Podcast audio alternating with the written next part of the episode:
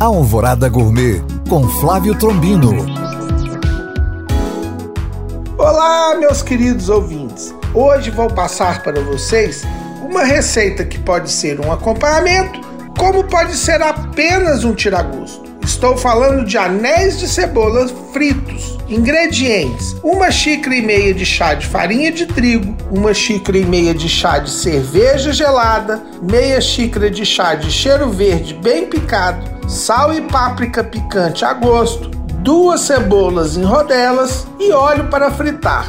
Modo de preparo: em um recipiente, misture a farinha de trigo, a cerveja, o cheiro verde, o sal e a páprica até formar uma mistura homogênea. Passe as rodelas de cebola na massa, escorra o excesso e frite aos poucos, em óleo quente até dourar. Escorra em papel toalha e sirva. Bom apetite! Para tirar dúvidas ou saber mais, acesse este podcast através do nosso site alvoradafm.com.br ou no meu Instagram, Flávio Chapuri. Eu sou o Flávio Trombino para Alvorada FM.